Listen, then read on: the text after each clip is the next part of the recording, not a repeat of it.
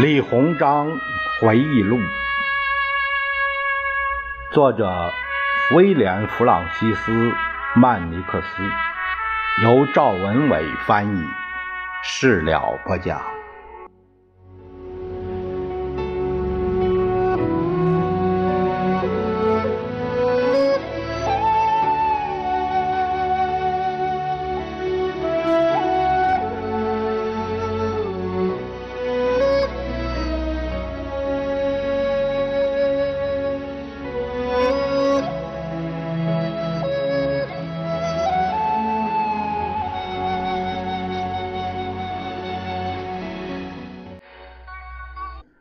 我们看李鸿章回忆录的第四章，说到与慈禧特殊的关系。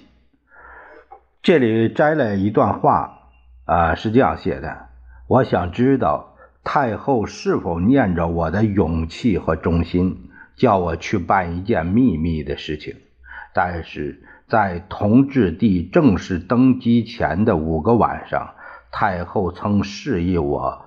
他有一个心愿，他可能会命我去圆了他这个愿望。一八七三年二月二十四日，北京。昨夜紧张而又喜庆，在同治皇帝十七岁亲政的正式仪式上，呃，这个有一个有个解读是吧？关于同治皇帝的亲政，李鸿章在回忆录的其他部分也多有描述，写的都很精彩，文采都很有文采。太后差人命我进宫，他很激动地问我：遇到这么大的喜事，是否向寺庙或神坛献祭？我的头比在场的所有官员都低得低。尽管我的官职在其他官员之上，我说是皇太后圣命。我在很多地方献祭过，而且都永远放在了臣心里，因为太后知道，自从臣来到皇上的身边，就非常乐意处理皇上交代的事情。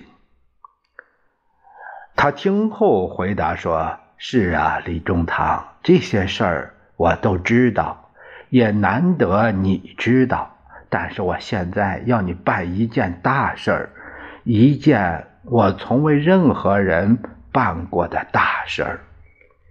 我等了许久，只是把腰弯得很低，这样就不必当众跪拜在地上。我想知道太后是否念着我的勇气和忠心，叫我去办一件秘密的事情。但是，在同治帝正式登基前的五个晚上，太后曾示意我，她有一个心愿，她可能会命我去圆了她的这个愿望。我没有问这个愿望是什么。因为我心知肚明，我还回答他：“我很高兴，我的命是他给的。为了太后，我愿赴汤蹈火，在所不辞。”当时他说：“李中堂，这可是你自己说的。我知道你可是一言九鼎啊。”太后的俏皮话令我心中大喜，因为这段时间，他对自己最敬重的人也不会这样。你了解罗祖吗？等了很久，太后才问。太后这么问是多余的。等不及我回答，他继续说。从这个时辰开始算起，两天以后不得晚于这个时辰。你要为我在罗祖庙前奉上一篇举世无双的祭文。我面对最复杂的情势，依然口吐莲花，气定神闲。不需要再跟我多说什么。你现在可以退下了，不过走之前可以再好好看看哀家一眼。我抬起头，心中欢喜，我真的为能看到太后的尊容高兴。他已经从玉座上起身，他知道，他为自己穿戴的黄丝绸和黄金饰感到骄傲。圣明的皇太后，臣可否说一句？我问，看着他微笑的脸，他应准了。见太后穿着罗祖发明的衣裳，臣将写出最圣洁、最喜庆的祭文献给伟大的罗祖。我相信我的话一定令太后大悦。接着我退下了。今夜我将前往罗祖庙，把祭文献给先祖女性的杰出代表，她首创的种桑养蚕之法，抽丝编绢之术。责备着这片土地上的贵人，并养活了千百万玉蚕人。我坐着轿子来到罗祖庙，随同前往的只有一位师爷。到了那儿，我下令所有的香客必须马上离开一个时辰。许多香客已经在庙里停留了几天，他们是从老远的地方赶来。拜佛求神的师爷把这道命令转告给服侍主持的一个小和尚。不一会儿功夫，寺庙的主持前来见我。主持听了这道命令，既难堪又惊讶。老衲不敢相信是中堂大人亲自来拜谒罗祖。师爷的话，我还以为自己听错了。如果大人想肃静寺院，我会照您说的去做。但是，大人可否告知下次命令的原因？不能，我命令已经足够了。听到这话，他匆匆离去。口中连声致歉，但是我知道他心中不仅不悦，反而被我的行为惹恼了。因为我听说前些天好多人来罗祖庙祭拜，捐了不少香火钱。现在有人走漏风声，说他正在寺院内的某处款待他的朋友。不管他怎么想，显然这道命令。很快就生效了。朝拜的人们迅速从寺庙里走出来，各自回家。无家可归的人站在外边，期间花了很长时间。或许是考验我的耐心，但也让我有时间思考一个人是否可以把宝贵的时日浪费在无所事事上。之后，住持。返回寺庙大门外，向我通报说，寺庙内已经空无一人。我向寺庙门口走去，知道他说的是实话，于是我走进去，随手把门关上，站在罗祖的塑像前。我在庙里待了将近一个时辰。独自一人，没有干扰，带着太后的遗旨，祭祀美丽的养蚕治丝之祖。在这一个时辰里，我代表太后致谢、祷告、赞美。其余的时间，我以李鸿章的名义祭拜。我把自己说过的所有的话牢记在心。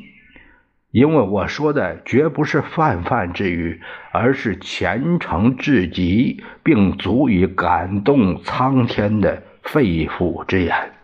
普天之下，许多热爱养蚕治丝技艺的人民，因他的发明变得富足安康。他们都是先蚕圣母的子民。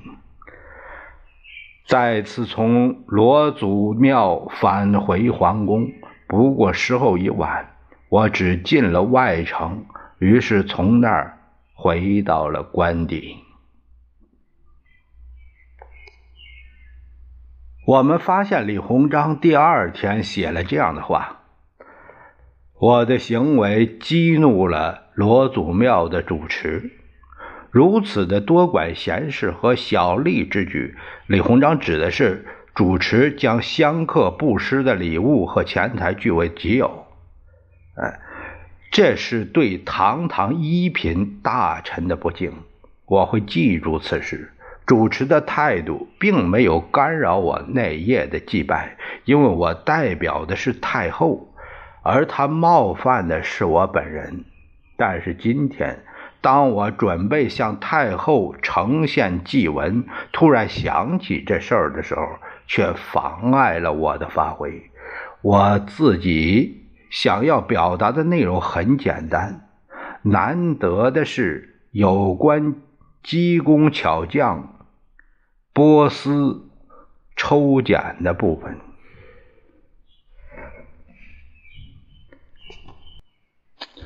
二月二十六日未时，做成一些事后，总是很容易让人心满意足。不久前，一位共事的同僚来见我，恳求我别革他的职。我告诉他，我和他的事儿。无关，不想被闲人琐事牵绊。他离开时带着哭腔，说他不会回来了。他来之前就应该了解情况，因为在我向朝廷奏请弹劾后，他应该从此做得好一些，以便由我来为他保住乌纱帽。二月二十七日，今天我面见了皇上。和皇太后，年轻的皇上现已成年，我希望他有所作为。当他回想自己的成长，也会倍感欣慰。我相信帝王和所有的人一样，尽管时常蔑视世人，却希望世人认为他们已经长大成人了。太后出现了。她还穿着三天前那件漂亮的衣裳。她解释说，这是为了对我带她拜祭先蚕圣母表示感谢。几个时辰以前，一份主要的由我撰写的祭文送到太后那里预览。祭文写在很久前由师爷装饰的绢纸上。中堂大人，这是你亲手写的吗？你是怎么写出如此漂亮的文章的呢？太后高兴地说。皇上笑了笑，没有开口。我这样回答太后的话：如果说实话，我不敢说这篇祭文是我写的。在寺庙里的那个时辰，是我代表太后祭拜，所以祭文属于太后老佛爷的。我告诉他，我是受了太后的启发，这完全是太后个人的思想。皇太后圣明。如果不嫌臣身份卑微，臣也想献上自己的寄语。如果太后准许，臣想恳请太后赐予臣这份荣幸，将臣付出的微不足道的努力呈现给太后。太后老佛爷在罗祖面前神采奕奕，文章锦绣，相比之下。微臣的努力不过是一个私塾学生拙劣的尝试罢了。中堂大人，你一片忠心，宽宏大量，把你自己那份也呈上来吧，我倒要看看它是不是和我这篇同样精美。我随身携带了一份，不过书法平常，捐写在银纸上。我一边道歉，一边呈现给他，但是他只扫了一眼。就交还给我，中堂过谦了。你用大字书写在皇家的五层丝绢上，再交还于我。接下来这段文字没有写日期，但显然是几个星期后李鸿章在他天津的衙门里写的。这篇文章被密封在一个铁盒子里。类似的铁盒子还有很多，所有的文章都是与皇帝成年后联合掌政密切相关的人与事。这份资料写在很沉的银纸上，因为反复折叠，破损的很厉害，而且经常翻看，被手指弄脏了，甚至有几行已经缺失。很显然，这就是李鸿章呈送给慈禧的那一份他将其返还，意在告诉李鸿章不要太过谦虚。仔细阅读，我们还会发现一个有趣的问题：这份银纸手稿的内容是关于文学和宗教的，或出于所有者的个人兴趣。在当时或接下来的几年里，手稿上有经常触摸的痕迹，而具有重大政治意义的几份手稿却是干干净净的，没有弄脏。下面呢是英文，呃，因为他是他把李鸿章的这诗啊翻译成英文，这个这个很尴尬的，就是有一点翻译成英文，然后呢。我们要了解，还有从英文再翻译成中文，这样啊，就就有相当大的差距。呃，这个很遗憾的是，啊，嗯，我也不清楚为什么他不能把那个原稿然后影印下来，呃，出版和这书一块出版，这样就非常明了了。呃，编者啊特别做了一个这样的标注，他说啊：“李鸿章在日记的显著位置三次提到他亲自下令大量复印并广泛传播的太后老佛爷撰写的《罗祖颂》，目的是让大清国范围内的普通老百姓不仅知道残神，还要了解。”罗祖首创的为民所爱的养蚕织绢的技艺，并鼓励养蚕织布，以图国富民安。这三篇文字都是在李鸿章荣升大清国最高官职及四大学士之首的文华殿大学士之后的几年间写下的。根据朝廷史料的记载，《罗祖颂》系太后所言所撰。此外，由于慈禧太后非常看重自己的文学能力，朝野上下也同意这个说法，所以也没有人会怀疑慈禧太后作为《罗祖颂》身作者的身份。可以肯定的是，尽管李鸿章费尽心力印刷传播，并宣称这是太后老佛爷写给神圣罗祖的不朽真言，但是李鸿章这一生从未公开表示过他才是罗祖颂的作者。抱着相应的目的，我们努力。查找了大量的资料，并仔细翻译研究了总督的日记，包括大量已经出版的文件、信函和其他资料。除了之前提到的那篇外，并没有发现任何所谓祭文或颂歌的踪影。毋庸置疑，李鸿章是罗祖颂的真正作者，所以把这篇文章呈现在这里也是相当合适的。此外，研究者和译者没有在总督他的文字中找到罗祖颂的复制品。经过进一步的研究，我们认为把这篇颂歌翻译成英文。可能要占十到十二页的篇幅，如果把它删改，也是一个不可小觑的瑕疵。然而，至于对于中国、欧洲和美国的严肃学者而言，特别是在东方学者宣布罗祖颂具有很高价值之后，他们对李鸿章有了另一个重要的评价：晚年的李鸿章。不仅是杰出的政治家、外交家，还是中国的文学家。而作为文学家，李鸿章的不懈努力和极高的文学造诣，也将注定他是这个时代最重要的文人之一。